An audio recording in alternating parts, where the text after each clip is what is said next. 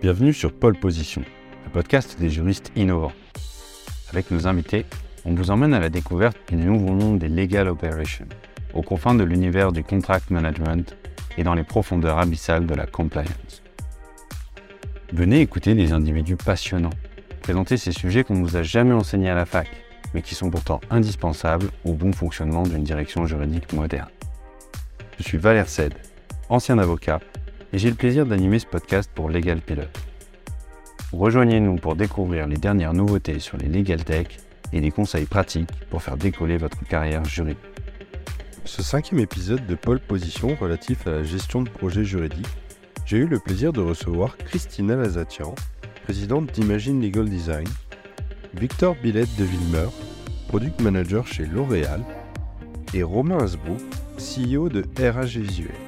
Nous avons eu un échange passionnant grâce à un double regard, avec d'un côté la vision générique de la gestion de projet apportée par Victor, qui n'est ni juriste ni avocat, et une application concrète et pratique au monde juridique par Christina et Romain. Nous avons échangé sur les défis spécifiques à la gestion de projet juridique par rapport à la gestion de projet classique, sur les méthodes de priorisation et l'élaboration d'un calendrier réaliste, sur les principales erreurs à éviter, comment optimiser la communication, comment gérer les imprévisions et bien plus encore. Si vous souhaitez améliorer la gestion de vos dossiers et la satisfaction de vos clients, alors cet épisode est fait pour vous. D'ici quelques secondes, vous allez prendre le départ de ce podcast. Attachez vos ceintures, montez le volume et rendez-vous au premier virage.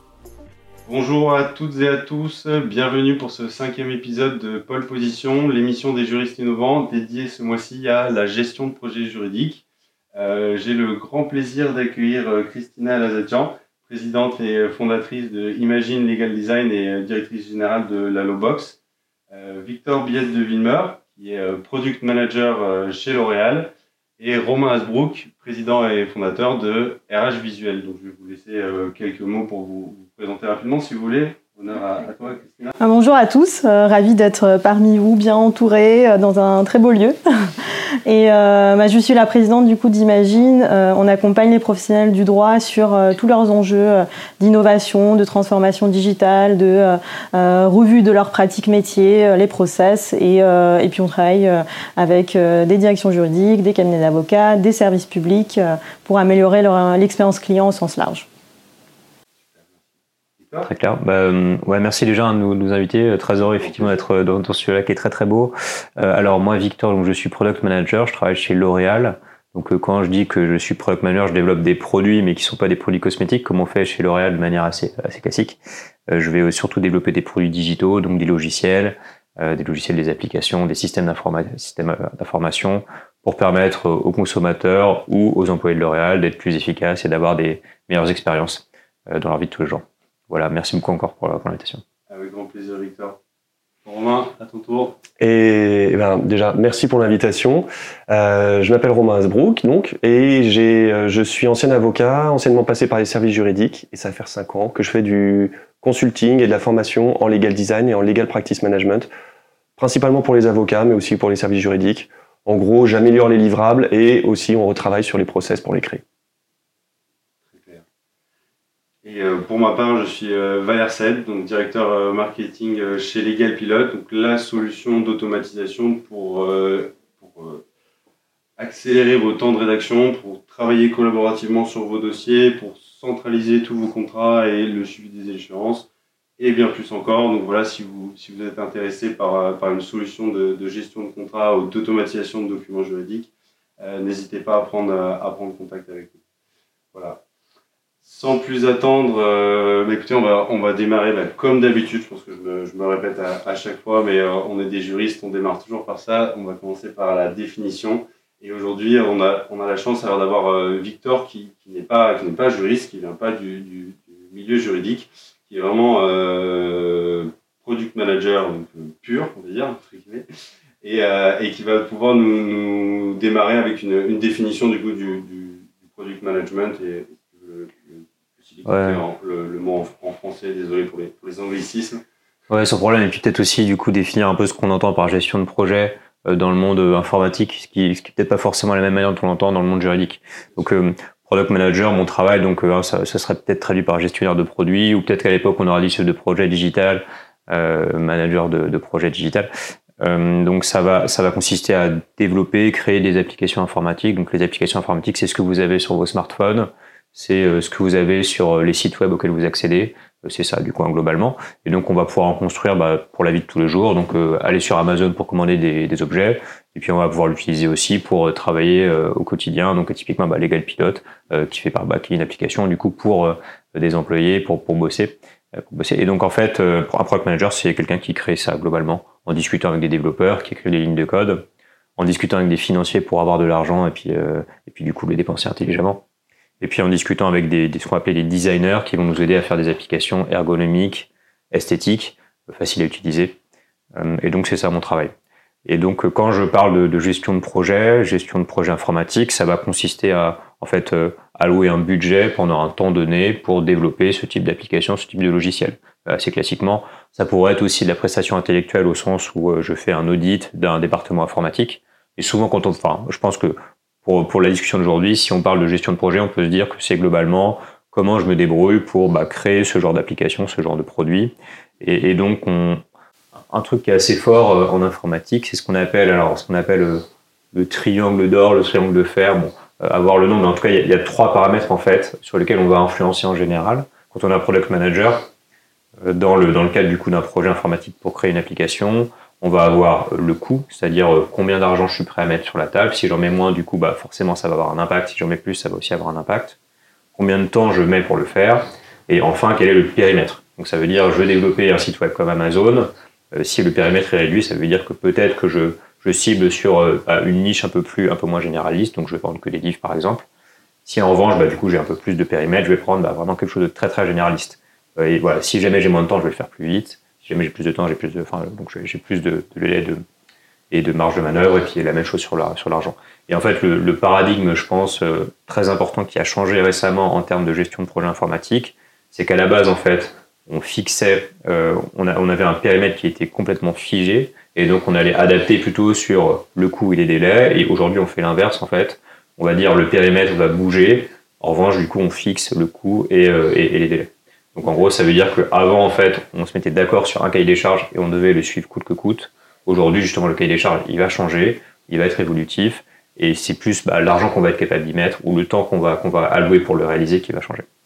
Ok, très clair. Est-ce que vous voulez euh, apporter des, précisions sur cette, euh, cette, première définition ou peut-être déjà euh, passer un petit peu à la partie spécifique au juridique? Quels sont les défis vraiment spécifiques à la gestion de projets juridiques? Oui, alors euh, en fait, classiquement, on va reprendre tous les codes de la gestion de projet. Alors, je pense que euh, l'évolution dont tu parlais, Victor, c'est qu'aujourd'hui, on travaille beaucoup avec l'agilité, avec les méthodes agiles, justement. Et donc, euh, c'est ce qu'on va essayer de faire, notamment dans les euh, projets euh, juridiques aussi. C'est de se dire, ben, aujourd'hui, c'est quoi, en fait, les principes clés pour que on puisse mener un projet à bien. Donc, on va avoir, bien sûr, la définition d'objectifs clairs et définis. de se dire, ben, qu'est-ce qu'on cherche à atteindre et ne pas se dire j'ai besoin d'un outil euh, digital pour euh, produire des contrats, ou j'ai besoin d'un chatbot, ou j'ai besoin euh, d'un outil de, de, management et de gestion d'interne. Donc du coup, on part pas en fait de la solution, mais on part plutôt des besoins. Donc ça c'est vraiment la, chose la plus importante. Et c'est vrai que euh, une des erreurs qu'on qu trouve en fait dans le juridique, c'est euh, de dire bah, on est dans l'innovation, faut y aller, faut y aller, faut innover. Euh, c'est vrai que ces dernières années euh, dans, le juridique, en fait, on parle beaucoup d'innovation, de transformation digitale, euh, d'être les premiers à le faire, justement, que ce soit le premier cabinet à se mettre en place sur ces sujets-là ou la direction juridique. Et donc, on a souvent des demandes comme ça, de se dire bah, on veut créer une appli. Ok, mais pourquoi vous voulez le faire Et ils savent pas vraiment y répondre. Donc c'est vrai que ça, c'est extrêmement important de définir ses objectifs, euh, de définir une équipe aussi. Euh, qui est-ce qu'on intègre dans, l'équipe pour pas travailler entre sachants, de ne pas rester entre juristes, mais avoir une équipe qui euh, sera pluridisciplinaire, où on va consulter aussi euh, des personnes qui seraient des parties prenantes connexes, mais qui seraient importantes à intégrer justement pour euh, le succès du projet. Euh, avoir justement un, un, leadership qui serait fort, donc euh, quelqu'un en fait qui mène la barque, qui euh, vraiment a des, une vision bien précise et qui accompagne tout le monde sur, ces, sur les enjeux en fait pour mettre en place le projet. Et puis, euh, effectivement, euh, l'agilité, donc documenter tout ce qu'on fait, mais ça, on en parlera, je pense, euh, tout à l'heure, de, montrer la même vision toujours. on va avoir forcément un chef de projet qui sera plus investi dans le projet, mais en fait, le succès d'un projet, en tout cas, pour nous, c'est vraiment l'équipe. Si on n'a pas une équipe qui, est motivée, qui a envie d'être intégrée, qui est engagée et, qui veut vraiment aller au bout, c'est très compliqué. Et c'est vrai que quand on installe un bon cadre sympa, où on a envie de travailler, où tout le monde s'entend, où euh, on a les mêmes objectifs euh, dès le début, ben, ça c'est extrêmement important aussi.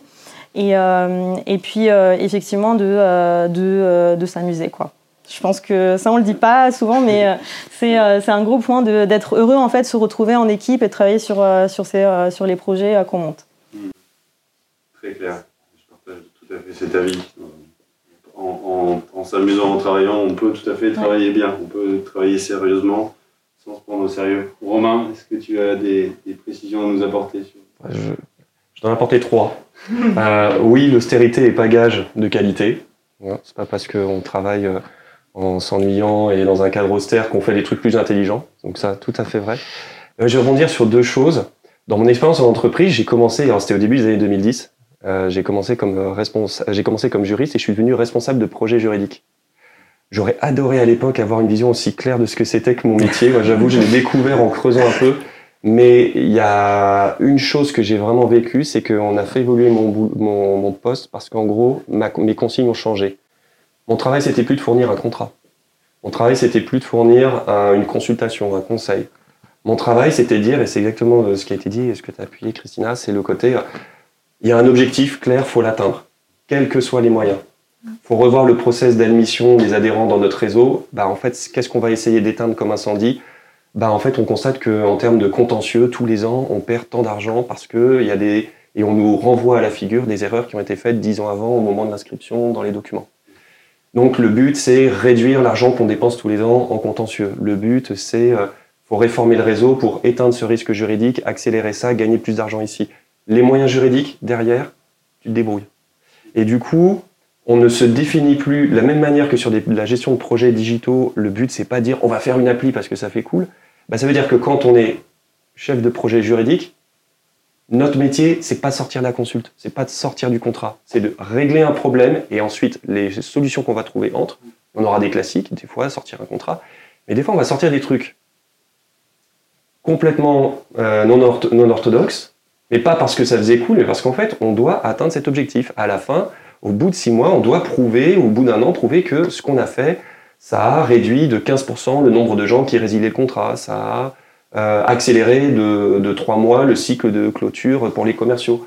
Donc, et je vais rebondir sur le deuxième truc, le travail en équipe. C'est-à-dire qu'en fait, quand on est juriste et qu'on se dit, moi je suis juste en support, ben, en fait, on ne se préoccupe pas de ce qui va être fait du conseil juridique derrière. Quand on est chef de projet juridique, on délivre la partie juridique, mais on le fait en permanence dans une équipe pluridisciplinaire parce qu'à la fin, si notre consigne juridique ne permet pas d'atteindre le résultat, on a mal fait notre travail de chef de projet juridique. Tout ça dans le fun. Super, merci à tous les trois. Euh, je rappelle d'ailleurs pour, euh, pour ceux qui nous, qui nous regardent et celles qui nous regardent, vous pouvez euh, bien évidemment poser vos questions. Hein. N'hésitez pas si vous avez des, des questions, on sera, on sera ravis d'y répondre. Euh, on avait aussi euh, imaginé aborder la question du, calendrier. Comment est-ce qu'au début d'un projet, vous allez euh, scinder ce projet en, étapes? Comment est-ce que vous, y prenez pour, pour réaliser un calendrier qui est, qui est réaliste? Comment est-ce que vous priorisez tout ça? Ouais, c'est une très bonne question. Parce que en fait, quand on construit des applications informatiques, des, des produits informatiques, on a un peu l'impression que c'est comme construire une maison ou faire du BTP, c'est-à-dire que en gros, on veut un planning hyper bien défini. Euh, je mets les fondations, puis je fais les murs, puis je fais le toit, et puis ensuite je fais l'intérieur. Bref, on a l'impression que c'est euh, assez simple, qu'on peut faire un planning un peu comme ça. Ce qui est marrant et paradoxal, c'est que dans le BTP, on voit très bien qu'on n'arrive pas à tenir les plannings. Et l'informatique, c'est pareil. Sauf qu'en fait, il y a un truc encore plus difficile, encore plus complexe dans l'informatique, c'est que, en fait, la technique nous confronte toujours, nous, nous met des délais, des bâtons dans les roues qu'on peut pas anticiper tant qu'on n'a pas commencé à coder, tant qu'on n'a pas commencé à mettre les mains dans le cambouis. Euh, c'est un peu en fait, bah voilà, en gros, c'est naturel de se dire on va commencer par faire des fondations, puis on va commencer à faire des murs, mais en fait, quand on va faire les murs, il y aura des problèmes qui vont qu'on va pas pouvoir anticiper en amont, et en fait, on va on va se rendre compte de ça que quand on sera du coup les mains dans le ciment en train d'empiler des briques. Donc, euh, en fait, la notion de calendrier, euh, on l'entend pas comme une production, un livrable, une solution qu'on va devoir donner à une échéance, euh, à une échéance fixe. On va plutôt essayer de le voir comme un problème qu'on va résoudre, un besoin qu'on va adresser pour son client. Et donc, donc bah, je souscris énormément à ce que, à ce que, ce que, disait, ce que vous disiez tous les deux. en fait, le client il va peut-être nous dire en disant j'ai envie de construire une application comme Airbnb pour dans un an. Nous, on va plutôt lui dire ok, mais en fait, pourquoi veux-tu une application comme Airbnb? À quel besoin ça répond? Et ensuite, on va essayer de bah, d'identifier le gros problème, le gros besoin derrière, et, et, on va essayer de cadencer la valeur qu'on va lui apporter, les, en fait, ce qui, ce qui va prendre la forme hein, de, de, livrable informatique, hein, d'un produit informatique. Mais en fait, on va plutôt essayer de se dire, bah, je résous progressivement ce gros problème par des petits problèmes successifs les uns après les autres. Et, et, à la fin, ça va effectivement faire une solution informatique, ça va faire un logiciel, un truc auquel il va pouvoir accéder.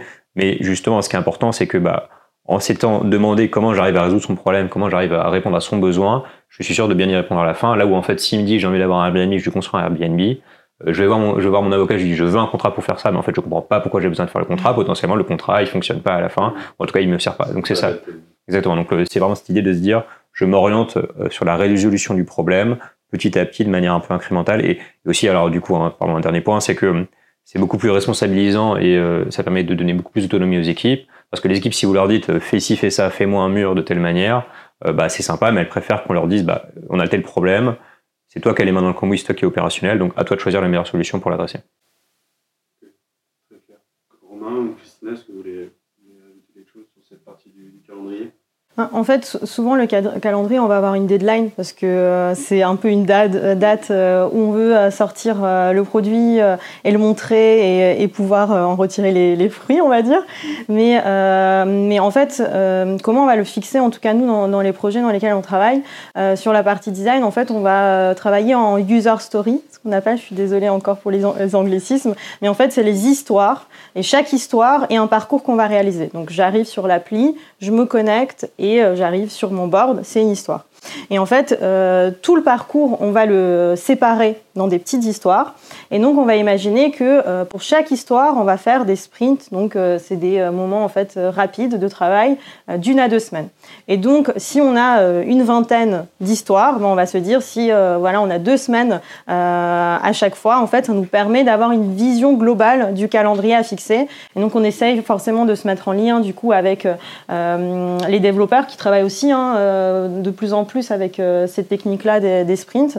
Et, et donc, ça nous permet d'avoir une vision assez globale euh, où effectivement dans, ces sprints-là, en fait, on va se dire, bah, voilà, c'est cette histoire-là qu'on va euh, réfléchir. Donc on va la réfléchir, on va faire tout le contenu, euh, on va travailler en langage clair pour justement simplifier tout, toutes les informations qui seront partagées.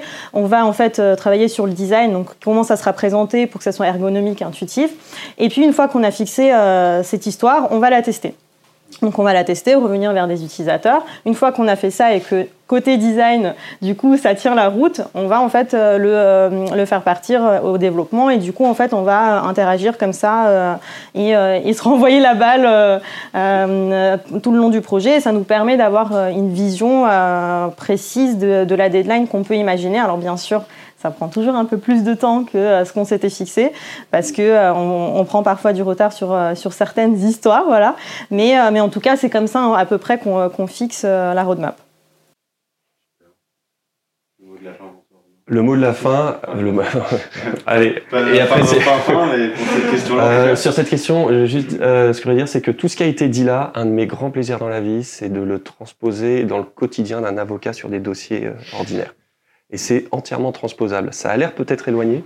Je vais essayer de faire juste le, les petits ponts, mais euh, par exemple, euh, dire faut faire un calendrier précis, mais tant qu'on n'a pas rentré dans la technique, on a l'incertitude, c'est exactement la même position qu'un avocat qui prend un dossier et qui dit ah, tant que je suis pas commencé les recherches, je ne peux pas dire combien de temps ça va prendre, combien de temps je vais le facturer. Toutes ces questions que parfois certains avocats euh, considèrent comme indépassables en droit, nous c'est pas comme les autres professions, il y a de l'incertitude.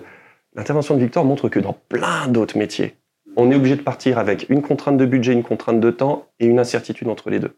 Et toutes les techniques de gestion de projet, la notion de passer par des stories, ces étapes intermédiaires, c'est des techniques qui ont été développées dans d'autres euh, lignes de métier pour justement circonscrire ce problème, cette difficulté, ce problème d'ingénieur de j'ai je dois arriver à telle date et le problème doit être réglé. Par contre, j'ai énormément de choses qui peuvent se passer, d'incidents qui peuvent se passer.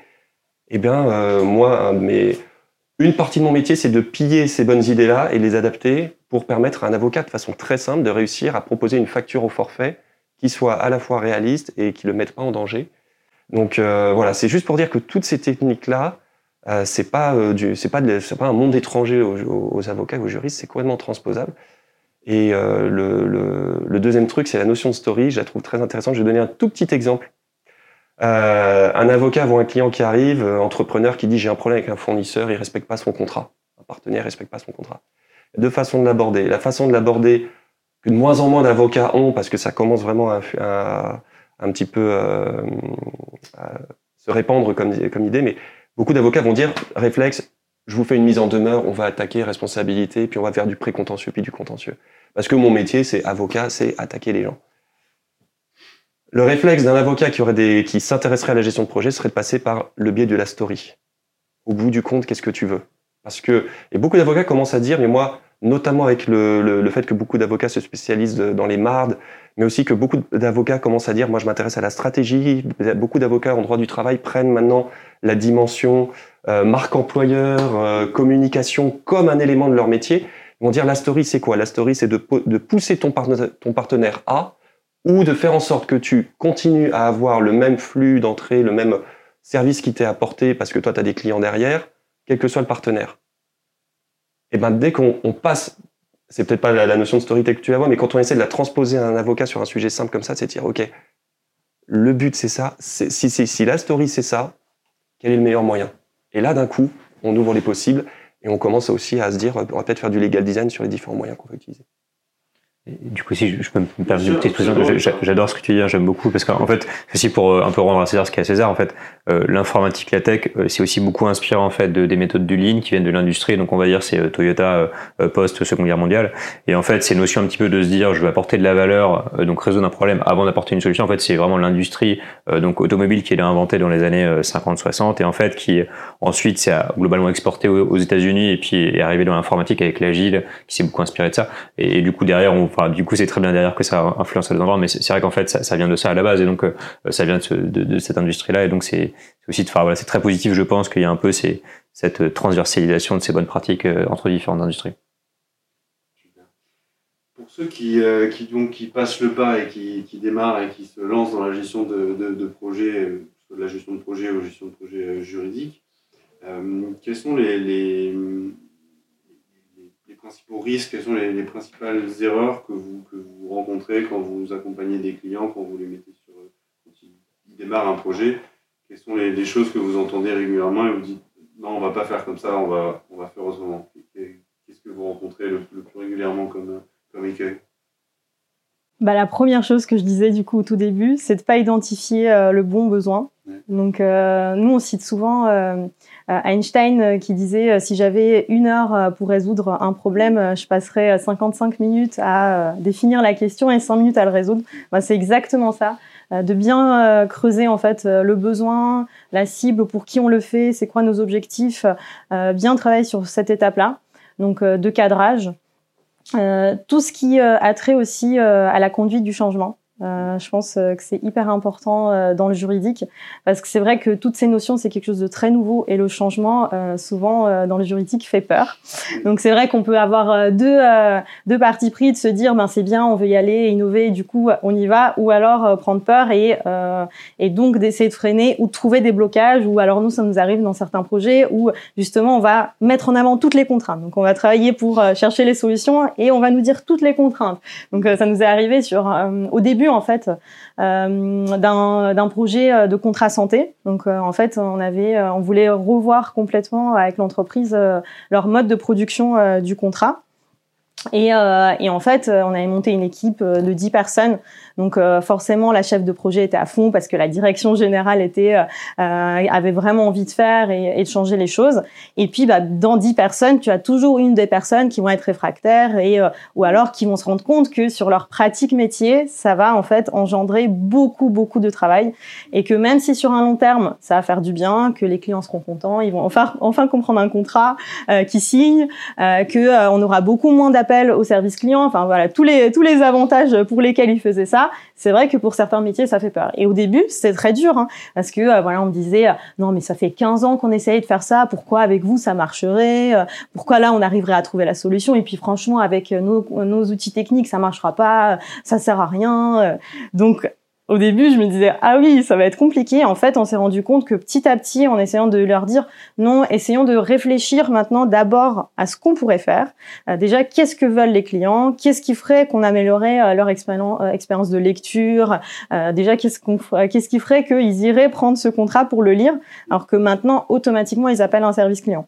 Donc, on, on, leur dit voilà, essayons vraiment de réfléchir ensemble. Donc, il faut pousser, il faut avoir, je pense, des compétences de facilitation pour euh, les amener en fait à avoir euh, les possibilités plutôt que les contraintes, contraintes, contraintes. Donc euh, c'est vrai que je pense que un des, des, risques vraiment c'est les blocages qui peuvent justement survenir dans la conduite du changement. Donc du coup, pour ces sujets-là, où, euh, bah, par exemple, voilà, c'était, c'était une entreprise qui avait des milliers de contrats. Donc, ce qu'on a fait, c'est qu'il faut mettre en place une bonne stratégie de pilotage du changement. Donc, se dire, prenons un contrat, faisons la méthode, euh, on va essayer de voir si ça fonctionne, si euh, si justement ça répond à des besoins euh, qu'on a identifiés, si ça fonctionne, si on arrive à le scaler justement à notre organisation interne, et dans un deuxième temps on va l'automatiser et l'étendre. Donc c'est ce qu'on a fait. Du coup on est parti très petit et là on est en fait euh, sur cinq offres qui sont justement implémentées et qui sortent de façon marketée de leurs outils. Mais en fait on est en réflexion avec ben, toutes les équipes tech, dev pour l'implémenter, l'automatiser. Mais je pense que si en fait on, est on était parti avec l'objectif d'automatiser, donc d'avoir un contrat automatisé qui sort tout de suite, ça aurait jamais vu le jour. Enfin, c'est, je suis quasi certaine. Donc euh, vraiment. Euh, Il faut une certaine euh, maturité pour, pour vendre un logiciel d'automatisation de contrat. C'est pas forcément le. Tu veux nous en parler? Non, non, je m'étendrai pas sur le sur le sujet, mais c'est vrai que c'est il y a, y a, plusieurs choses à faire dans son département juridique et automatiser un contrat, c'est pas, enfin, pas automatique. C'est pas quelque chose qu'on va forcément devoir faire parce qu'en fonction de la récurrence, de la complexité, euh, c'est pas adapté à tout type de contrat, tout à fait. Donc, il euh, faut, analyser ça. Romain, est-ce que tu, tu, as quelques, quelques principales euh, erreurs que tu as rencontrées chez tes clients au démarrage oui, il y en a une qui rejoint un petit peu ce que Christine a dit. La première erreur, par fait appel à Christina. C'est une première erreur. Mais c'est alors, je, vais me permettre juste à ce moment, après de, parler juste d'un tout petit truc euh, que, je fais à côté de mon activité euh, de legal design qu'on fait avec Christina. Euh, pas il y, a deux y a deux erreurs qui, deux choses qui prennent vraiment les juristes, même dans, qui prennent dans d'autres industries les gens à, à rebrousse-poil, mais surtout les juristes, accepter d'abord de prendre le temps de mettre en place les outils de réflexion, mettre en place un outil de gestion de projet, faire le travail de feuille de route, euh, user story, accepter de prendre le temps d'organiser le travail, prendre ces 95% de temps, de définir le besoin, de savoir. Parce qu'en fait, finalement, une fois qu'on a fait ça, la solution, en, effet, elle va arriver très vite. Alors qu'un avocat est persuadé que lui, euh, ou un juriste, son métier, c'est 95% de temps à taper la solution. Non, on va prendre beaucoup de temps à organiser le travail, à essayer de faire. Donc c'est la première chose, c'est accepter de mettre en place tous ces outils. Et des fois, euh, quand on le fait dans, avec certains, certains juristes ou certains cabinets d'avocats, ils ont l'impression qu'on est en train de tourner en rond, qu'on fait un peu du bullshit. Non, non, c'est moi, c'est ça a été mon expérience euh, responsable de projet juridique. Les, premières fois, on se dit non, mais un tableau, je vais faire vite faire un tableau de gestion de projet, mais on, va aller vite, je vais le faire au feeling. Et puis en fait, on se retrouve vraiment dans un noyé dans une complexité. On arrête tout, on remet ces outils en place, on se dit j'aurais dû le faire depuis le début. Euh, donc voilà, c'est le premier truc, c'est pas prendre le temps de perdre du temps au début. Et le deuxième truc, c'est intégrer, intégrer comme part de son métier la notion d'erreur. Quand on part sur un énorme projet comme euh, celui de Christina, comme des projets digitaux, et c'est d'ailleurs au projet digitaux où j'ai fait un passage en startup où on, vendait des plateformes digitales, cette idée qu'on va sortir un premier jet dont on sait qu'il va avoir plein de défauts. Donc on le sort sur un périmètre réduit, mais on ne peut pas sortir le truc définitif si on n'a pas fait ce premier test, recueilli tous les défauts et ensuite euh, industrialisé dire à un juriste, tu vas sortir un premier livrable et il va pas être parfait. Alors bien sûr, il y a toute la notion de sécurité juridique, on est d'accord. Il y a des trucs sur lesquels on se sera parfait, mais on va accepter de se prendre des critiques et les accueillir. Ça fait partie du projet que de rater au début pour réussir derrière. Cette notion de, de l'erreur comme n'étant pas une indignité, mais comme étant la façon d'arriver, le process normal d'arriver à la fin, c'est compliqué. Donc c'est voilà, c'est les deux choses qu'on peut passer. Et le dernier truc que je dirais, c'est les deux choses qu'on essaye d'inculquer aux élèves avocats à l'école, à l'EFB et aussi à l'ERAGE. Euh, moi, je m'occupe de, avec Fabien Masson, on s'occupe de, de, la partie euh, lab, euh, euh du lab EFB qui, en gros, on essaye d'apprendre la gestion de projet aux élèves avocats qui sortent. On a la chance d'avoir des super tuteurs comme Christina qui, qui viennent dans les ateliers apprendre aux élèves à faire ça. Et c'est un des trucs, c'est marrant, avec des élèves avocats qui sortent tout droit de la fac, c'est le premier truc où on met l'accent. Stop, avant de démarrer, vous nous faites, vous nous montrez que vous avez mis en place des outils de gestion de projet. C'est, c'est, ils comprennent pas, ils disent non, mais on sait, on sait où on veut aller, laissez-nous commencer à, à le faire et leur apprendre à s'arrêter, à faire une réflexion sur le travail qui va arriver. Donc ça m'amène sur la troisième chose à ne pas faire. Ces élèves avocats, depuis cinq ans que ça existe, ils commencent à diffuser dans les cabinets, écoutez-les. Quand ils vous disent, patron, ça vaudrait le coup peut-être de poser un Notion avant de partir et de faire une petite équipe. Dites pas à votre élève avocat qui est, oh là, petit jeune, euh, qui es-tu pour me dire, on a fait comme ça depuis 15 ans Écoutez-le, parce qu'en gros, ce qu'ils font, c'est, nous, on a piqué les méthodes que Victor applique, on les a adaptées et on leur a enseignées, et ils essaient de les mettre en place chez vous. Donc, donnez-leur sur un dossier, dites-leur, testez-leur, euh, testez-les, parce que euh, on essaie de faire en sorte qu'ils soient armés pour le faire. Du coup, du coup, alors, je, pardon, je, j'interroge mais juste j'ai une question parce qu'en fait, euh, en gros là, je trouve ça hyper intéressant ce parallèle qu'on fait. Il y a un truc du coup là donc des outils de gestion de projet qui sont effectivement hyper importants. Un truc qu'on fait beaucoup en informatique, nous, c'est euh, c'est ce qu'on va appeler la user research. Donc ça va ça va consister à en fait parler avec l'utilisateur, voire même aller l'observer, entre guillemets dans son environnement naturel pour comprendre euh, ses, enjeux. Donc typiquement ça va être je construis une application pour me faire livrer mes courses, je vais aller voir comment les gens font leurs courses, je vais les observer pour regarder et, voilà. Et donc du coup euh, si je me place du coup sur un vraiment un projet légal, donc euh, moi un projet légal on, ça va être je sais pas par exemple faire un contrat de mariage typiquement, c'est ce que bon, vous me direz si ça, ça marche ou pas, mais en gros est-ce que du coup en fait, du coup, est-ce que quand vous allez essayer de construire une solution comme un contrat de mariage, vecteur juridique comme un contrat de mariage, euh, ou un truc plus compliqué évidemment, est-ce qu'en fait, il y a parfois besoin, en plus de la discussion que vous allez avoir avec euh, la personne qui vous demande ça, parce que quand on fait un contrat de mariage, le notaire il nous demande, bon bah voilà, du coup, vous voulez quel, quel régime, et donc on a, on a un peu cette, euh, ces entretiens utilisateurs, moi, c'est ce que j'appelle des entretiens utilisateurs. Est-ce qu'on a aussi euh, parfois des un peu je sais pas une observation, un truc où en fait vous allez, regarder dans les familles? Enfin, alors là c'est peut-être pas mon exemple et du coup euh, comment les mariages ça se passerait? Enfin essayer vraiment de faire de la recherche un peu approfondie sur euh, en fait pour que mon contrat il soit encore plus adapté. J'essaie de vraiment comprendre les enjeux de l'intérieur de manière pas biaisée parce qu'en fait quand je pose des questions les gens sont toujours biaisés à répondre d'une manière. Est-ce que est-ce qu'en fait il y a ce genre de, choses peut-être que c'est pas pertinent. est-ce que est-ce que ça se, ça se fait parfois? Nous on le fait systématiquement parce que du coup on a des designers qui travaillent avec nous et, et en fait on commence aucun projet sans la recherche utilisateur. Mais il faut savoir que c'est dur dans le juridique. Donc euh, on le fait, nous on le pousse. Des fois, ça nous arrive de dire, ben écoutez, euh, c'est soit ça, soit rien, parce qu'on sait, on sait que ça fonctionnera pas. Et ça nous, arrive, encore euh, quotidiennement, vraiment, qu'on vient nous voir et on nous dit, écoutez, je veux juste que vous me travaillez sur ce contrat. Vous, avez l'expertise en legal design. Pourquoi vous voulez aller consulter nos commerciaux, les financiers? Enfin, vous n'avez pas besoin d'aller leur parler pourquoi vous voulez leur parler? Donc euh, c'est vrai que du coup on essaie d'expliquer, enfin faire voilà, toute la démocratisation euh, autour de ce que ça peut apporter.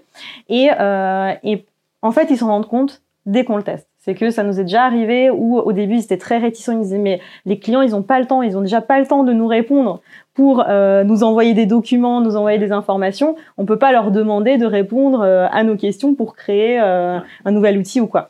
Et du coup, on leur dit non mais essayez, vous, allez voir. Et les clients sont très contents en fait. Donc du coup, ils se rendent compte que bah, en fait les clients ils sont contents parce qu'ils ont l'impression de participer à quelque chose qui va servir euh, finalement à eux. Et, euh, et c'est vrai qu'ils se rendent compte que en fait les retours euh, qui sont faits justement en test par exemple sont hyper efficaces et leur permettent justement de, de produire des choses beaucoup plus pertinentes. Donc ça marche une fois qu'on leur a fait mettre les pieds dedans, euh, qui sont pas d'accord au début, mais on pousse, on pousse, on pousse, et du coup après ça fonctionne. Mais mais c'est vrai qu'on le fait parce que oui c'est c'est un des, enfin en, en, tout cas pour nous c'est un des éléments les plus importants justement une bonne démarche euh, euh, agile de gestion de projet. Mais ouais, c'est dur. c'est la grosse étape. Euh, moi, je travaille avec pas mal de services juridiques de banque. J'ai le plaisir de voir que sur ce secteur, ça commence à, être, ça devenir, à devenir assez naturel de dire on va aller demander à nos destinataires. Mm. je crois que dans les directions, ils, ils mettent un peu le, le, paquet sur les formations pour inclure cette culture de on va demander à nos destinataires si ce qu'on fait les satisfait ou pas. Mais quand on va dans un cabinet d'avocat, convaincre un avocat d'aller vers ses clients pour lui dire dis-moi, tu pourrais me dire tout ce que je fais de mal et tout ce qui ne plaît pas dans ce que je fais pour que je m'améliore. Il y a des les avocats solo-entrepreneurs, les petits cabinets de plus en plus le font, de plus en plus. Dans un gros cabinet, un associé qui va aller se vanter avec ses co-associés, dire, vous savez quoi, j'ai interrogé cinq de mes utilisateurs et ils m'ont cassé ça, ça, ça, ça, et je suis hyper content parce que maintenant je sais où je dois aller. Ah, il y en a beaucoup qui se projettent pas. Il y en a beaucoup qui se projettent pas. Mais quand ils le font, quand on le fait, quand non seulement Christina a complètement raison, les, vos clients vont trouver comme ça, comme un, pour eux, ce serait un signe de, de, très très grand professionnalisme que vous veniez les voir en disant, on a fait des dossiers ensemble, je t'ai facturé, t'as l'air content, mais je voudrais vraiment être sûr que t'es content. Qu'est-ce qui va pas? Et on veut bosser dessus. Non seulement ils vont, ils vont vous accorder du temps avec plaisir, ils vont trouver que ça les valorise, ils vont trouver que vous êtes très pro. Et derrière, oui, il faut se vanter de toutes les erreurs que vos clients vous ont remontées pour montrer que vous êtes complètement à l'écoute et que derrière vous bougez. Mais culturellement, un avocat, il a raison et on l'écoute. Et c'est pas lui qui va vous dire au fait sur quoi j'ai tort. Et donc tout ça, ça, rejoint donc un, point euh, un écueil que, vous avez pas, mentionné un peu en, filigrane, c'est la question de la communication. Quand il y a un manque de communication entre les équipes, aussi bien au début sur là où on veut aller, sur la vision, sur les objectifs, et en cours de route sur l'évolution du projet, sur où est-ce qu'on en est. Euh, quelles sont vos, bonnes pratiques, vos conseils pour, vraiment soigner la communication au, au cours d'un projet? Euh, euh, ah bah, je, bah, je vais vous donner ma vision rapidement euh, côté tech et puis on verra comment la transcrire du coup. Euh, je dirais le premier truc, hein, tu l'as dit, c'est avoir un objectif un peu structurant, une vision.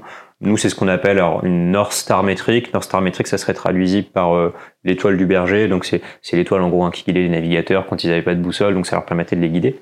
L'idée, c'est que euh, donc ce genre de, de, d'indicateurs, de métriques, ça va nous permettre de, bah, de guider l'équipe pour savoir vers quoi il faut aller. Donc, euh, typiquement, alors je, je parlais de l'application hein, de, de, livraison des courses. mon enjeu, quand je vais faire une application qui livre les courses, c'est que ça aille très vite entre le moment où je commande et le moment où ça arrive. Donc, ma North Star métrique, mon indicateur étoile du berger le plus important, c'est combien de temps ça met entre la commande et le moment où je, reçois mes courses. Et donc en fait, on va définir ça parce que ça va nous aider à aligner toute l'équipe qui va se dire que quoi qu'elle doit faire, il faut que les actions qu'elle entreprend, euh, elles aient un impact positif sur cette North Star sur cet indicateur à la fin. Euh, donc ça permet d'aligner un peu tout le monde et puis du coup de donner du sens aussi beaucoup au travail. Euh, bon alors là évidemment l'application de les applications pour pour les courses c'est peut-être peut-être pas très très noble mais voilà on va dire c'était voilà ça, ça, peut être des choses beaucoup plus nobles aussi. en tout cas c'est important de montrer ce sens au travail et qu'on n'est pas là juste pour délivrer des fonctionnalités. Donc ça je dirais c'est le premier aspect bien se poser pour définir ça. Et je pense qu'il faut le définir de manière collégiale avec les membres de l'équipe et éventuellement aussi inclure des gens, des gens autour. Et donc ça c'est le premier aspect, je dirais. Donc ça va vraiment bah, d'abord être un enjeu de bah, communication au sein de l'équipe, intra-équipe. Et pour moi ensuite il y a des enjeux de communication un peu plus externes qui, qui arrivent à deux niveaux. Je pense au niveau vertical, il va falloir communiquer efficacement auprès des chefs. Alors les chefs, c'est en gros les gens qui ont de l'argent, qui ont investi dans le projet, euh, qui ont en fait d'une manière ou d'une autre la capacité de mettre fin au projet, un droit de vie et de mort sur le projet. Exactement. Donc euh, ces personnes-là, il va falloir les maintenir au courant régulièrement, pas trop souvent parce que ça prend du temps. Euh, et puis, enfin, enfin, faut pas leur donner une trop trop vision, trop trop précise, trop micro, mais aussi il faut le faire suffisamment régulièrement pour que du coup, bah, ils aient pas l'impression d'être euh, d'être un peu largués et de pas avoir les dernières infos. Donc, je sais pas, un truc comme tous les trois mois, par exemple, ça marche pas mal. Et ensuite, communication un peu plus horizontale. Euh, donc il va falloir aussi en parler aux utilisateurs, il va falloir en parler aux experts un peu métiers qui sont pas partie prenante au projet forcément, ou en tout cas qui sont pas euh, toujours le jour à bosser dessus, mais qui quand même interviennent dedans. Donc il va falloir aussi faire attention à bien les voir de temps en temps, évangéliser à la fois les méthodes qu'on utilise et puis ce qu'on est en train de faire en termes de fonctionnalité, il faut leur partager, hein, c'est leur star métrique. C'est leur star typiquement. Bah, je, je, rejoins complètement et, du coup, enfin, je, je vais parler d'un exemple en fait. Euh, qu'est-ce qu'on met en place et qu'est-ce qui marche bien euh, en complétant du coup ce que tu as dit Victor, c'est euh, sur cette notion de euh, parler régulièrement, communiquer. On peut aussi se dire euh, de, de, passer en fait par un outil collaboratif. Par exemple, on a parlé de Notion avant, ben, c'est ce qu'on fait justement via Notion, de se dire qu'on met un espace en fait de vie de tout le projet et où du coup ben, on donne accès alors à la direction, à l'équipe projet ou aux différentes parties prenantes qui seront autour. Et en fait, l'idée, c'est que communiquer régulièrement, il faut vraiment le faire toutes les semaines pour que justement on puisse se tenir au courant. En fait, même si on n'a rien à se dire, on se fixe ça dans la roadmap dès le début. On a toujours des choses à se dire d'une semaine à l'autre et en fait, on voit l'avancement, on voit l'évolution. Et ça nous permet en fait d'être engagés euh, dans le projet et, euh, et donc euh, d'avoir euh, envie de le mener euh, jusqu'au bout. Et, et puis l'aspect documentation est extrêmement important dans le sens où parfois on va avoir donc des points réguliers justement avec la chef de projet, avec quelques personnes, mais pas avec toute l'équipe projet.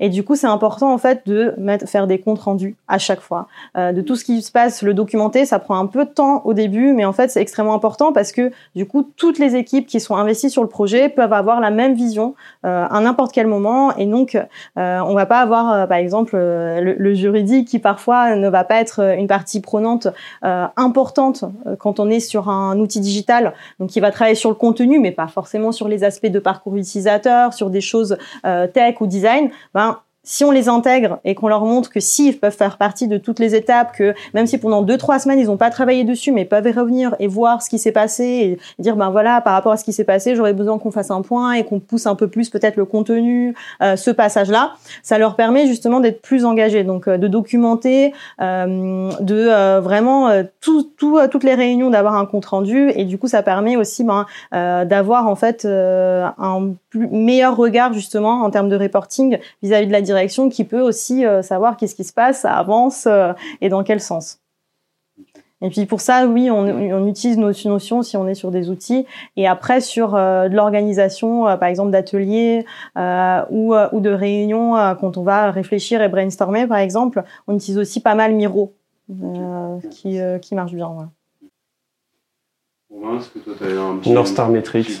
Ça a l'air comme ça, euh, un peu euh, justement mm. euh, céleste, mais North Star Metrics, je vais essayer de le. Au risque de trahir un peu et de simplifier, mais on peut avoir la North Star Metrics dans un dossier contentieux avec quand on fait des conclusions. On peut l'avoir quand un client vous demande de faire une consultation. Alors moi, j'utilise d'autres termes. J'essaie justement euh, non, j'essaie d'expliquer parce que quand je suis rentré dans le monde du consulting, moi on me parlait de vision et c'est le premier truc que je me suis dit, oula, ça c'est du, ça c'est du bullshit de consultant. C'est tellement important. Mais mmh. maintenant je le comprends et j'aime bien cette idée de North Star, d'étoile du Nord. L'idée, je vais, je vais le transposer comme ça. J'avais un directeur général qui m'avait dit, Romain, quand on fait une réunion à 6 pour construire, pour dessiner un cheval, on termine avec une girafe. Parce que dans une réunion, tout le monde va dire, ah, mais le cheval serait bien s'il avait des taches, puis un long cou, puis des longues jambes, puis on lui mettrait des cornes. Tout le monde arrive avec ses idées et à la fin, on voulait un, un cheval, on sort avec une girafe. Ça, c'est quand on n'a pas de North Star Metrics. C'est-à-dire qu'en fait, vous rentrez dans un dossier complexe avec des conclusions et vous êtes mis d'accord avec le client que le plus important pour lui, c'était la discrétion, la rapidité. Qu'on gagne, qu'on gagne pas, faut que ça soit bloqué avant telle date parce que faut qu'on rende les comptes. On a un commissaire au, compte qui va nous embêter si on a encore ce contentieux dans les, dans les bacs. Pour plein de raisons, on veut vendre la boîte. L'objectif, c'est la rapidité. Notre North Star Metrics dans le traitement de ce dossier, notre vision, notre parti pris, c'est rapidité. Ça veut dire qu'après, quand on va le travailler, on va avoir plein de bonnes idées. Et le principe, pour moi, d'une North Star Metric, c'est faire le tri entre les bonnes idées. On n'a pas de mauvaises idées, on est, on est, on est bon, on n'a pas de mauvaises idées, mais il y a les bonnes idées qu'on doit retenir parce qu'elles sont cohérentes et qu'elles contribuent à notre projet. Et il y a des bonnes idées qu'il faut écarter parce que ce sont des bonnes idées, mais pas avec l'étoile du Nord qu'on s'est fixée. Elles nous emmènent ailleurs. Ouais, ce serait bien si dans le contentieux, on soulevait ça et ça et ça. Juridiquement, c'est peut-être hyper pertinent. Mais attendez les gars, je vous rappelle, même si c'était il y a six mois, notre North Star Metrics, notre étoile du Nord, notre vision, c'était de dire, le client, il a dit, il faut que ça soit vite, euh, vite réglé. Si on soulève ces arguments, peut-être qu'on peut lui grappiller 10, 15 000 euros de plus, mais on va trahir ce premier objectif. Or, c'est celui-là qui nous, euh, qui, qui, nous, qui doit, que tout le monde doit avoir en tête sur ce dossier. Et donc, avoir des parties pris en legal design, c'est hyper important. Vous voulez faire un contrat simple, il sera pas exhaustif. Et assumer, c'est hyper important quand on a une vision d'assumer ce que ne fera pas le document. Si on veut avoir un document qui contient tout, il sera pas ludique, simple et, mignon. Donc, à partir du moment où on assume, ça permet derrière que toutes les idées de l'équipe qui vont arriver ne vont pas s'annuler les unes les autres. Voilà, donc c'est le premier truc. Et puis euh, une bonne gestion des réunions. Hyper important d'avoir une bonne culture de gestion de réunion avec des outils euh, pour justement maintenir ce cap. Et euh, au final, c'est des outils qui permettent d'avancer vite. Donc on récupère énormément de temps derrière. Normalement, très normalement, je vous rejoins tout à fait sur la, question des, outils et l'idée, en fait, c'est vraiment de, centraliser au maximum les documents, les échanges, les notes qui concernent le, projet, de documenter, c'est extrêmement important, ça prend un petit peu plus de temps, mais après, ben, du coup, quand on a besoin de revenir sur quelque chose qui a été décidé il y a six mois, euh, si vous documentez toutes vos réunions, ben, déjà, vous pouvez y revenir. Tous ceux qui n'ont pas été partis à la réunion peuvent être informés. Euh, tout le monde gagne un peu du temps, donc c'est vraiment important d'avoir ces outils qui permettent de faire ça. On a des outils modernes aujourd'hui qui le font, des outils en plus qui, vont au-delà, qui, qui, éliminent l'action la, manuelle. J'ai plus besoin d'aller prévenir un collègue que j'ai fait ça parce que l'outil va, une action dans l'outil va déclencher une notification à mon collègue et ça va se faire naturellement. Ça élimine la charge mentale des équipes sur ces sujets et ça évidemment améliore la, la communication puisque tout est transparent et automatisé. Donc, euh, donc je vous rejoins tout à fait sur ce, point des, outils. Ça me permet de rajouter juste un petit truc. le fait qu'il y ait des outils, des comptes rendus et qu'on puisse retrouver justement cette North Star Metrics grâce à une bonne gestion des réunions, ça permet aussi dans le management euh, d'éviter les conflits. Quand vous pouvez dire à quelqu'un, tu, tu, te bats pour une idée, mais on va l'écarter parce que regarde, dans telle réunion, on avait dit que c'était ça notre étoile du Nord, et qu'en fait ton idée elle est bonne, mais elle n'est pas concordante avec notre étoile du Nord, eh ben, ça permet à un manager de dire à quelqu'un, je ne rejette pas ton idée parce que c'est moi le boss, je la rejette parce que dans le projet, elle n'a pas sa place. Et ça permet à quelqu'un de dire, ah ok, d'accord, je comprends. Et donc en termes de, de, management, ça apporte aussi beaucoup de choses positives. Surtout qu'en plus, quand la North Star, on l'a défini de manière collégiale, donc il y a un côté, en fait, on a défini un peu démocratiquement notre propre règle, et en fait, on se la réapplique, mais du coup, il n'y a rien d'arbitraire, d'autoritaire dedans. On a décidé de, de, se mettre ça comme objectif, et voilà, c'est pour cette raison. Et si je peux rajouter, en termes de sécurité juridique, c'est euh, hyper important aussi. Nous, ça nous est arrivé. Donc, euh, on, en fait, on a travaillé euh, sur, euh, sur le contrat santé dont, dont je vous parlais tout à l'heure, sur tous les renvois. Il y en a certains qu'on a supprimés, mais de façon collégiale, donc avec la direction juridique, avec toutes les équipes. Et donc, on revient un an après. Et du coup, on est en train de retravailler quelque chose qui n'a rien à voir avec les renvois. Et donc, euh, il y a quelqu'un euh, qui dit mais pourquoi ce, ce renvoi euh, Je me rappelle qu'on avait un renvoi qui, qui traitait ça. Pourquoi il n'est plus là? Et donc du coup j'ai ressorti la réunion d'il y a un an où il y avait tous les renvois. Qu'est-ce qu'on a fait? Celui-là on l'a modifié, celui-là on l'a supprimé. Je dis bah oui on l'a on l'avait supprimé pour cette raison-là. Ah oui d'accord. bon ils étaient pas très contents mais au moins du coup on avait pris cette décision de façon collégiale. Donc maintenant on y est, on, on va garder ça. mais du coup il, ça a augmenté considérablement la confiance qu'ils avaient en toi. C'est qu'ils voyez quelqu'un qui, sur la longueur, parce qu'un projet, le principe, c'est que c'est une course de fond, une course de fond d'orientation. On est parti pour un an. Si on décide d'y partir au feeling, dans les trois premières semaines, ça suffit. Au bout de six mois, un an, on, va commencer à polluer ce qu'on a fait au début, parce qu'on va avoir des nouvelles idées. Et euh, avoir justement un bon formalisme qui permet de dire à quelqu'un, non, en fait, euh, c'était une décision qu'on avait prise avant, bah, quelque part, ça permet de dire, il y, a, y, a, un capitaine qui, qui, a, qui regarde sur la carte le trajet qu'on a fait et qui sait encore, euh, qui, a une idée de d'où on va. Et, je trouve que c'est bien, c'est important. C'est désagréable, mais c'est important. On parle, beaucoup du coup de, gestion de projet, de toutes ces méthodes euh, et, le droit dans tout ça. pour ces gens qui nous écoutent, ces, juristes et ces avocats, euh, comment est-ce que on peut, avec la gestion de projet, s'assurer qu'on reste aussi dans le coup du, du périmètre juridique, on ne s'éloigne pas trop de ce que la loi permet de faire et permet de ne pas faire. Euh, comment est-ce qu'on gère un projet juridique en, respectant aussi, en ayant en tête toutes ces exigences réglementaires et légales qui vont euh, faire que bah, potentiellement ce que, ce que Victor il aurait pu faire euh, en gestion de projet, bah, pour un avocat ou pour un juriste, ce ne sera pas possible. Christina, tu veux je veux ou tu Je crois que c'était ta question. Je vais prendre. Euh... Justement, c'est pour dire attention, vous êtes prêts. Là, vous venez d'appuyer sur le bouton. Mettez, venez de mettre une pièce sur un truc qui me plaît bien. Euh, parce que, oui, en effet, quand on va partir sur. On va partir sur un, un ensemble statut, pacte d'associés, premier PV d'AG, ultra complexe dans un dossier où vous avez plein d'investisseurs, d'intervenants. Ça...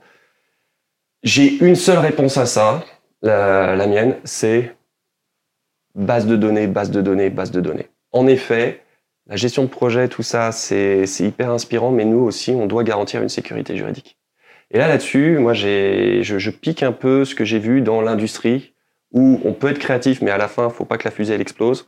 Ou dans la pharmaceutique, on peut être créatif, mais à la fin, faut que le médicament il tue pas les gens.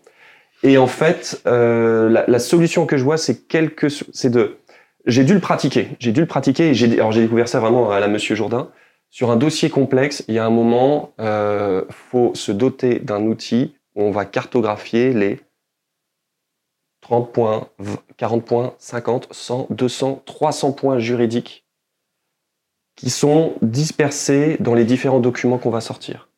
Et on va se doter d'un outil où, euh, et c'est marrant parce qu'en plus le sujet est venu avec un, un projet que j'ai avec un éditeur juridique, il y a un moment où quand vous avez 200, 300 documents qui contiennent des normes juridiques qui peuvent évoluer et il faut les mettre à jour très vite, vous pouvez pas vous contenter de dire l'information, à la fois l'information et la donnée sont dans le document. Le document n'est que une vision sur une donnée qui existe dans un énorme tableau dans lequel vous avez des commentaires et des alertes. Je sais que dans telle fiche, on a parlé de tel article, tel article, tel article. Je donne une mission au service documentation de nous envoyer des alertes et je mets en place un process. Donc c'est la réponse, c'est gros tableau Excel qui fait peur et workflow. Mais quand on s'y prend bien, c'est dur à passer la première fois, mais après ça marche. Un gros tableau Excel parce qu'il y a un moment, il faut que tout l'ensemble de tous les risques soit sur un seul endroit et pas dispersé dans les documents et peut-être que par chance, quand on va les relire, on va dire, eh, mais ce truc-là, il a changé, il faut adapter le document. On doit avoir organisé un outil dans lequel tout est présent et des workflows, c'est-à-dire mettre en place des, un peu comme un, quelqu'un, un grimpeur qui monte euh, sur une, euh, sur une montagne, ben, il va mettre des, des ben, c'est dommage de sortir avec l'image et de pas avoir le mot. pas les piolets du coup, mais pas des piolets, mais il va mettre des, voilà, il va mettre des attaches pour se sécuriser. L'idée c'est de dire, je peux tomber, mais si je tombe, je tomberai jamais euh, en dessous plus bas que ça vous avez 300 risques et vous savez que tous les mois, vous en révisez au hasard 20. Il y en a peut-être qui vont sortir parce qu'il y a un incident, quelqu'un va venir vers vous en disant hey, tu sais qu'il y a ça qui a changé, et là, vous savez que dans tel ensemble contractuel, tel CGV, tel euh, jeu de conclusion d'un dossier contentieux qui dure depuis trois ans, il faut agir, mais il faut pas compter uniquement sur l'incident qui va venir. Et ça, je l'ai appris dans l'informatique. Sur l'incident qui va venir, qui va vous faire découvrir qu'il y avait un problème. Il faut aussi organiser une sorte de revue, juste pour voir euh, de tous les points régulièrement pour dire au pire, s'il y a un truc qui s'est passé, ce point-là, tous les deux, trois mois, il est revu. Soit ça va venir à moi, soit si ça vient pas à moi, il y a, forcément, je me donne une chance dans deux, trois mois de passer dessus et de le découvrir. Donc, un gros tableau, vraiment se donner les moyens, un tableau d'Excel. Moi, j'adore travailler avec d'autres outils, je suis très euh, Airtable, ce genre de choses. Mais vraiment, se donner les moyens avec des outils industriels de gérer un risque industriel, et mettre en place des process derrière qui font que si on passe à côté de quelque chose, on ne sera pas passé euh, à côté pendant plus d'un mois. Voilà, c'est les deux. Euh, c'est pas très sexy comme réponse, mais c'est vraiment euh, ce que dans, dans, dans mon expérience, les, les choses à adapter obligatoirement quand on fait de la gestion de projet sur du sujet juridique. Je pense qu'aujourd'hui, d'ailleurs, il, est possible de mettre des, flux RSS si vous avez des, des articles de Légifrance que vous voulez suivre vous pouvez vous mettre une alerte et recevoir une notification dès que le texte évolue. Extrêmement facile à faire. Tu m'as pas payé pour ça, mais ce que je vais te dire, je le dis spontanément euh, aux avocats. Des outils de gestion contractuelle sont des outils qui permettent justement de repérer tous les ensembles de risques qu'on a dans un parc de contrats et de pouvoir organiser. Ça sert à rien si on se contente de l'avoir là et d'avoir de la donnée qui dort. De cette donnée, il faut en tirer des workflows. On dit régulièrement, on a des points sur les urgences, mais régulièrement, on a des points où euh, on va regarder les risques qui sont disséminés dans tel contrat. Au moins tous les six mois, on fait une, revue des risques. Et donc, euh, ça peut valoir le coup d'aller se regarder du côté de ces outils. Il y en a quelques-uns qui me viennent en tête. Et, tu vois, là, tu as démontré, Romain, que c'est quelque chose de sérieux ce qu'on fait quand même. Parce que c'est vrai que parfois, on nous demande de, faire un truc sexy, joli, sympa. Et en fait, euh, oui, il y a un aspect où, euh, quand on va travailler sur des idées un peu créatives, on va partir dans tous les sens. On, va avoir l'impression que, que c'est un peu euh, du bullshit, comme ce qu'on ce qu'on peut souvent dire dans le design ou voilà sur, sur ces, sur ces sujets-là. Et en fait, oui, il y aura ce moment où il faut qu'on parte dans tous les sens pour qu'on soit créatif. Mais il y aura un moment où, enfin, c'est ce qu'on appelle justement euh, la divergence. Donc où on part loin et la convergence où on resserre. Où justement là, on va travailler en fait. D'abord, on va réfléchir. Ok, qu'est-ce qu'on fait? On part dans tous les sens. Euh, et maintenant, avec nos objectifs, avec les documents qu'on a, avec les risques qu'on a identifiés, avec euh, toutes les urgences qu'on doit prendre en compte, qu'est-ce qu'on fait maintenant et quelle solution on choisit? Et là, on va dans du sérieux. Mais si on avait fait ça dès le début, ben en fait, forcément, on serait pas sur une idée créative parce que on continuerait à, aller dans euh, ce qu'on a l'habitude de faire euh, depuis 500 euh, ans en droit. D'ailleurs, c'est intéressant. Je me permets parce que ça me fait penser à un, ça fait penser un concept qu'on a beaucoup nous en informatique qui s'appelle les dépendances. en fait, une dépendance, c'est donc typiquement, alors je, monte un site e-commerce comme Amazon. En fait, je vais avoir besoin à un moment de mettre un truc pour que les gens puissent payer. Et en fait, mettre en place une solution de paiement, c'est un truc compliqué, pas facile. Et souvent, ce que font, ce que font les gens qui font les sites e-commerce, c'est qu'ils se basent sur du coup une, une, brique technique qui est déjà existante, déjà développée, et c'est ce qu'on appelle une dépendance, puisqu'en fait c'est pas moi qui la possède, je suis en dépendance d'un tiers, d'un prestataire tiers, d'un éditeur tiers. ça euh, par exemple, exactement, typiquement. Mais, mais en fait, c'est pour dire en fait, voilà, il y a cette sorte de dépendance, en fait, quelque chose qui en fait est important pour mon business, pour mon site, pour mon produit, peut évoluer sans vraiment que je puisse le maîtriser. Ça me fait penser à, ce que vous dites parce que du coup en fait euh, le texte de loi, enfin j'imagine la disposition réglementaire, elle peut aussi évoluer en fait sans qu'on puisse vraiment la maîtriser. Et donc nous en informatique, on fait aussi très attention à ces trucs-là, ce qu'on appelle donc enfin, nos dépendances externes. Et on en a beaucoup beaucoup dans les logiciels en général. Et donc on essaie de bien bien regarder euh, comment ça va évoluer. Pourquoi? Parce qu'en fait euh, si jamais donc mon module de paiement il évolue sans que je sois au courant, potentiellement bah, les gens peuvent plus payer peut-être. et aussi souvent ce qui arrive, ce qui arrive dans, dans les logiciels informatiques, c'est quand on met à jour les, versions de ces briques techniques, en fait, c'est pour euh, très souvent euh, éviter des failles informatiques euh, diverses. Et donc, en fait, si jamais vous mettez pas à jour votre brique là de, de paiement sur votre site e-commerce, en fait, potentiellement, les gens vont se faire hacker leur, leur, leur compte en banque. C'est pour dire qu'en fait, voilà, il y a aussi un vrai sujet de, on va dire, sécurité vis-à-vis des dépendances en informatique, qui, alors, qui, qui, est moins, je pense, prégnant que ce que vous pouvez avoir vous. Mais en fait, il y, a, il y, a, aussi cet enjeu un peu de dire, quand je suis en dépendance de quelque chose que je maîtrise pas, il faut que je sois capable de vraiment bien surveiller ce risque-là, parce que potentiellement, il y a des problèmes derrière. Par exemple, dans mes modèles de contrat, j'utilise constamment une clause euh, d'arbitrage et je suis passé à côté du fait qu'une jurisprudence euh, l'a complètement démolie. Mais comme le problème est parvenu, bah, je continue à la mettre dans mes contrats, à la faire partir. Et ce qui est marrant, c'est que ce genre de, pour se permettre ce genre de proactivité, de réglage et aussi de se retirer de la charge mentale, je sais que j'ai du boulot à faire et quand je le fais, je sais que quand je l'ai fait, au bout de six mois, tous les risques ont été couverts. Mais du coup, il y a ce côté où quand on intervient, c'est ah ouais, bon vous c'est sympa, c'est gain, c'est pas fun, donc euh, on dit ouais aussi quand même c'est un peu sérieux. Et quand on arrive en disant bon les gars, maintenant sérieusement, euh, on peut pas gérer cognitivement 90 points de risque dans un document noyé dans un document Word de 70 pages. C'est humainement pas possible de les avoir en tête et de les gérer en se disant c'est dans le Word et de temps en temps quand je vais lire un truc, ça va me sortir, ça va me sauter aux yeux. Quand on commence à sortir les moyens techniques piqués à l'informatique, surtout à devoir mettre en place des process qualité dans l'informatique. Donc euh, j'ai dû me renseigner dans le sujet et quand on se met à mettre en place, ok, on va se doter d'un outil, des process, des workflows, d'un coup, il y a le, mouvement inverse de wow, mais attendez, euh, non, nous c'est Word. Et, donc il y a ce mélange de, pour se permettre de la créativité et du fun, faut mettre en place des outils qui permettent ensuite d'être tranquille. Mais faut faire ce premier, cette première étape. Et ouais, donc c'est un mélange de, de, grande créativité, mais aussi de technicité. Et encore une fois, on réinvente rien, on prend ce qui marche et ce qui est hyper dangereux parce que être le site e-commerce qui fait que les gens se font hacker euh, en passant chez vous, ben, c'est problématique, même juridiquement. Et ben, du coup, vous n'avez pas le droit à l'erreur. Ben, on reprend les techniques de profession où il y a trop de problèmes sur lesquels on n'a pas le droit à l'erreur et on les, on réimplémente. On va bientôt arriver à la, fin de l'émission. On va avoir le temps pour une, dernière question. N'hésitez pas si vous avez des, questions. Il y a des questions, euh, Léa? Ah ben, on va peut-être euh, prendre alors les, les questions de spectateurs. Bonjour Delphine. Bonjour. Et qui euh, dit que les projets juridiques peuvent souvent être soumis à des changements fréquents et exigeants de la part des clients. Et comment est-ce que vous gérez tout ça? Ben, Delphine a anticipé notre, notre question suivante qu'on avait prévue. C'était comment est-ce qu'on gère le, ce que moi j'appelle le, chaos un peu, c'est l'imprévision. On peut dire, euh, pour avoir été euh, dev pendant, pendant trois ans, moi, quand on commence dans ce qu'on appelle les, sprints, au début, on demande au dev euh, combien de temps est-ce que tu vas mettre, euh, combien de points tu alloues à cette, cette tâche, et ça veut dire euh, évaluer la complexité. Et, pour quelqu'un qui a déjà fait cette tâche 150 fois, bah, c'est super simple. Pour quelqu'un comme moi qui démarrait dans le métier, c'est extrêmement compliqué. Et même pour ces, développeurs expérimentés qui disaient bah, ça c'est simple, je ça va me prendre deux heures, et ben, euh, trois jours plus tard, ils étaient encore dessus, ils n'étaient pas contents, et c'est parce que quand ils sont allés mettre le nez dans le code, ils ont vu des choses qui étaient, horribles.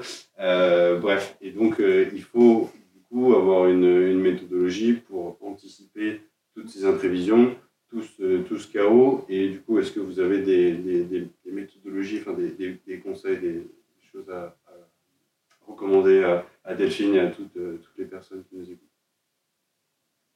Euh, alors du coup, moi je vais juste dire un truc, un, point tout petit peu théorique. En fait, il faut trouver un bon équilibre entre euh, le, fait que ça soit un peu fixe, en fait, ce sur quoi on est en train de travailler. Ça veut dire que je peux pas changer toutes les heures ce, sur quoi je bosse.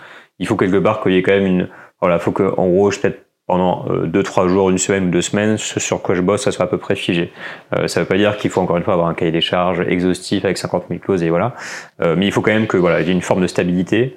Et du coup, une fois qu'on a passé un peu cette durée, on va dire un peu critique minimale de une semaine, deux semaines sur lesquelles je bosse sur le même sujet, je me laisse la possibilité derrière de changer, de pivoter, d'évoluer facilement, euh, parce que du coup, en fait, bah, au pire, si j'ai démarré sur un mauvais truc, j'ai bossé que deux semaines. Encore une fois, j'ai un peu besoin de cette durée incompressible parce que sinon, en fait, on passe notre temps à naviguer à vue. Et c'est un peu le côté, vous savez, le, paquebot, en fait, qui est tellement gros quand on, si on, si on passe notre temps à, bouger le, le, gouvernement, en fait, il, on n'arrive jamais à aller quelque part. Donc, faut laisser un petit peu le paquebot avancer, mais en revanche, on fait attention quand même toutes les deux semaines, on évolue, on rectifie, et donc c'est là qu'on peut prendre en compte les changements fréquents. Je pense que deux semaines, ça va, c'est à peu près euh, acceptable en termes d'évolution. De, et une durée de sprint qu'on retrouve assez, assez souvent. Donc la, la, réponse pour toi, ce serait de, de revenir régulièrement oui. sur les prévisions qu'on a fait initialement et suivant le contexte, suivant les évolutions des deux semaines précédentes et de l'avancée qu'on a, qu a obtenue, bah, réorienter le tir. Ouais, ça. Donc en gros, le, le client il dit bleu euh, au début des deux semaines, euh, et puis en fait, il, donc on fait bleu, et puis en fait, euh, bah, deux semaines après, il dit euh, non, en fait, c'est bleu clair. Donc bah, on dit ok, c'est pas grave, bah, on part sur le bleu clair. Et puis en fait, il nous dit bah non, finalement, c'est violet. Deux semaines après. Mais en fait, le truc c'est que du coup, Il bah, vous dit, vous avez rien compris. C'était violet mais, mais en gros, en fait, si, si on se voit toutes les deux semaines, bah, au moins ça laisse le temps d'ajuster. Alors qu'en fait, si finalement, euh, à la fin, en gros, il veut du noir au bout de six mois, et qu'en fait, on a bossé sur du bleu pendant six mois, bah, il est pas content du tout. Alors qu'en fait, si toutes les deux semaines, juste on a tiré avec lui, ça va. Et puis, ouais, je, ouais, je vais rajouter quelque chose. Euh, ça fait partie aussi de la roadmap qu'on va fixer au départ. Parce que, par exemple, les tests, euh, on sait que euh, si dans une entreprise, il n'y a pas une base client où on peut facilement aller envoyer, par exemple, le proto et du coup, qu'elle puisse nous donner des retours ou alors contacter directement pour faire des entretiens, on sait que potentiellement, il faut rajouter un mois pour du recrutement. Donc du coup, c'est ça fait partie du cadrage du début. On demande en fait à l'entreprise qu'est-ce qu'elle a? Est-ce qu'elle a déjà des, euh, des, bases de données en fait sur des recherches et des statistiques qu'ils ont déjà fait où on peut partir de ces éléments-là? Est-ce qu'ils ont une base client qu'on peut aller consulter? Donc souvent dans la banque par exemple, quand on travaille avec euh, le bancaire ou l'assurance, c'est ce qu'ils ont. Mais euh, les cabinets d'avocats non. Du coup, donc il faut le faire manuellement. Ben voilà, prendre une base de données qui est dans la cible et puis les contacter un à un et leur demander s'ils seraient prêts à participer. Donc on sait que à ces moments-là, ça peut prendre potentiellement beaucoup plus de temps. Donc ça fait partie du cadrage où du coup on va rajouter un ou deux mois en plus sur les phases où on va tester. Et, euh, et donc euh, effectivement, ça nous permet d'être un peu plus réaliste sur euh, la gestion du temps et euh, la gestion des imprévus parce que en soi, le, les plus gros changements et évolutions qui sont susceptibles de venir, c'est justement des choses qu'on doit modifier parce que les utilisateurs trouvaient euh, que c'était, euh, ils avaient du mal à y accéder, euh, ils trouvaient pas ça intuitif, euh, c'était pas clair en termes de, contenu, par exemple chez nous. Enfin voilà, euh, c'est surtout à ces éléments-là et ça, ça, fait partie des éléments qu'on peut calibrer au, départ, en tout cas sur une grande partie. Il y a d'ailleurs une, une, loi, j'ai oublié son, son, nom, mais il y a une loi qui explique chaque projet qu'on planifie va prendre trois fois plus de temps que ce qui était prévu, même en prenant en compte cette loi. Même ouais, en sachant qu'on va prendre trois fois plus de temps, on va quand même prendre plus de temps. C'est Hofstadter de mémoire. Voilà, ouais. ça va être ça. Super. Eh ben, écoutez, on est, on est arrivé à la, à la fin de, de cette émission. Je vous remercie ben, infiniment tous les trois. Moi, j'ai adoré cet, cet échange, très, très instructif euh, pour ma part. J'espère que c'était pareil pour vous euh, derrière, euh, derrière vos écrans. Euh, on vous donne rendez-vous le mois prochain, ce sera le vendredi 30 juin de mémoire, avec euh, Ambre Nataf, euh, fondatrice du Juriste de demain, et Stéphane Baller, qui est avocat of counsel chez euh, De Gaulle Florence et Associés, et qui est un des fondateurs du DU, euh, du diplôme universitaire des transformations juridiques, technologiques du droit et, et Legal Tech, qui viendront donc du coup pour le, le thème, ce sera la, la formation initiale et continue des juristes et des avocats. Voilà. On vous donne rendez-vous le mois prochain. Et euh, en attendant, bah, n'oubliez pas de, de, rester curieux et de découvrir de nouvelles façons d'optimiser votre pratique. Romain, tu je, je, j'aurais, est-ce que je, tu me permets juste de dire, si vous êtes intéressé par la gestion de projets juridiques, le 15 juin, on a une sélection des meilleures équipes du Lab EFB, des élèves avocats que Christina et que d'autres euh, entraînent, qui vont vous faire euh, des pitchs de leurs projets juridiques, mais pitchés en mode projet et en mode start-up. Ce sera ici les Moulineaux en fin d'après-midi le jeudi 15 juin. Et j'en profite pour faire ma pub aussi. Et chez nous, à l'Érage, à Strasbourg, ça sera le 14 juin du coup. 14 juin. Ouais. D'accord. Ouais. 14 juin, vous prenez le 14 train. 14 juin à Strasbourg et ensuite vous prenez le train, vous allez à Paris le 15. Mais, euh, et si jamais vous n'êtes pas, euh, enfin vous pouvez pas vous déplacer, on peut aussi euh, prévoir quelque chose à distance ou, ou pas. Je c'est sais pas prévu, mais maintenant Ah. c'est prévu. Chez nous, c'est prévu. Et chez nous, il y a un cocktail à la fin. Chez nous aussi. Super. Bon, bah, que des, des beaux événements du coup en juin pour les, les amoureux de la gestion de projet, juridique ou non. Euh, je vous souhaite à tous, euh, à toutes et à tous une, une très belle journée, un très bon week-end et à, et à bientôt. Au revoir. Merci, au revoir. L'épisode est maintenant terminé. J'espère qu'il vous a plu autant que ça nous a plu de l'enregistrer. Si c'est le cas, vous pouvez le partager au plus grand nombre ou nous laisser 5 étoiles sur Apple Podcast.